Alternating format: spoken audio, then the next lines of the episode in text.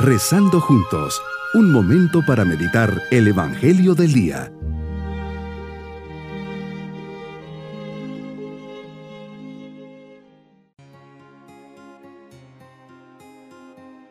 Les saludo en este día 22 de enero, memoria de San Vicente, diácono y mártir. Vicente significa vencedor, victorioso. San Vicente era un diácono español y su martirio se hizo tan famoso que San Agustín le dedicó cuatro sermones. Era diácono o ayudante del obispo de Zaragoza, San Valerio.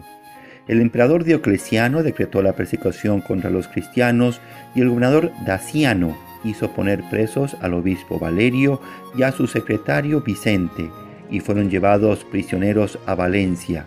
Entonces el perseguidor Daciano desterró al obispo y se dedicó a hacer sufrir a Vicente las más espantosas torturas para tratar de hacerlo abandonar en su fe. El primer martirio fue un tormento llamado el potro, que consistía en amarrarles cables a los pies y a las manos y tirar en cuatro direcciones distintas al mismo tiempo. El segundo tormento fue apalearlo y el tercer tormento la parrilla al rojo vivo. San Agustín dice, el que sufría era Vicente, pero el que le daba tan grande valor era Dios. Su carne al quemarse le hacía llorar y su espíritu al sentir que sufría por Dios le hacía cantar. Si no hubiera sido por nuestro Señor, que le concedió un valor extraordinario, Vicente no habría sido capaz de aguantar tantos tormentos. Pero Dios cuando manda una pena, concede también el valor para sobrellevarla. Llevado al calabozo a medianoche, se llenó de luz, a Vicente se le soltaron las cadenas, el piso se cubrió de flores y una voz le dijo, ven valeroso mártir a unirte en el cielo con el grupo de los que ama a nuestro Señor. Meditemos en el Evangelio de San Marcos capítulo 3 versículos 22 al 30. Señor, has venido a sanar a todos aquellos aquejados por algún espíritu inmundo. Vienes a implantar tu reino y así lo estabas haciendo cuando te cuestionan los escribas tratándote de endemoniado. Qué duro habrá sido para ti tener que recibir todos estos comentarios. Realmente perdónanos, Señor, porque no sabemos lo que decimos. Y así exclamaban, este hombre está poseído por Satanás, príncipe de los demonios, y por eso los echa fuera. Llamas a los escribas, les dices en parábolas, ¿cómo puede Satanás expulsar a Satanás? Todo reino que está dividido por bandos opuestos no puede subsistir y una familia dividida tampoco puede subsistir. Si Satanás también está dividido contra sí mismo, ¿cómo mantendrá su reino? Qué gran enseñanza me dejas a través de tus palabras, cómo reaccionas ante el ataque de los demás, incluso cuando te atacan con mentiras. Qué gran ejemplo me das a seguir. No les respondes con malas palabras, ni con venganza, ni con odio. Cuántas veces me pasa que por defenderme ante un comentario injusto o acusación falsa, reacciono con el hígado, con la cabeza caliente y en definitiva me pongo al mismo nivel de mi atacante.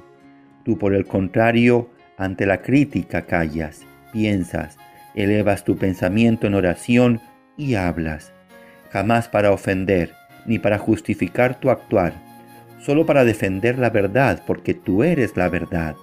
Defender con sinceridad el bien de los demás, en este caso al endemoniado que has curado y a los que te siguen. Aquí les aclaras que cómo puedes arrojar a los demonios con el poder de Belcebú. Esto sería una gran contradicción. El demonio se echaría a tierra a sí mismo.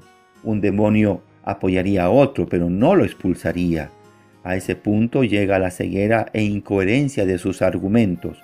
Por eso mismo les respondes, al constatar esta contradicción, que un reino dividido no puede subsistir y una familia tampoco. Hoy que vemos tantas familias sufriendo la ruptura y separación, tanto dolor en hombres y mujeres, niños y niñas, todo por eso el demonio ha entrado a dividir y separarnos los unos de los otros, ahí sí es acción del mal, pero no de ti, pues tú unes, tú quieres familias que se comprendan, que se acepten, que tengan la capacidad de enfrentar juntos las dificultades y luchas y salgan adelante siempre tomados de la mano. Mi propósito en este día será nunca criticar ni juzgar a mis hermanos. Seré siempre un defensor de la verdad, de la justicia, del amor y un practicante constante de la benedicencia, hablar siempre bien de los demás. Mis queridos niños, Jesús tiene el poder contra el mal y no lo hace porque posee el mal, sino porque posee el bien y tiene la autoridad divina y los expulsa. Con Él siempre estaremos seguros y nada nos pasará. Cuando sintamos algún temor por algo que sentimos, recemos un Padre nuestro y una Ave María, pues Dios Padre y María saldrán siempre a nuestro auxilio. Y nos vamos con la bendición del Señor. Y la bendición de Dios Todopoderoso, Padre, Hijo y Espíritu Santo, descienda sobre todos nosotros. Bonito día. Hemos rezado junto con el Padre Denis Doren, Legionario de Cristo.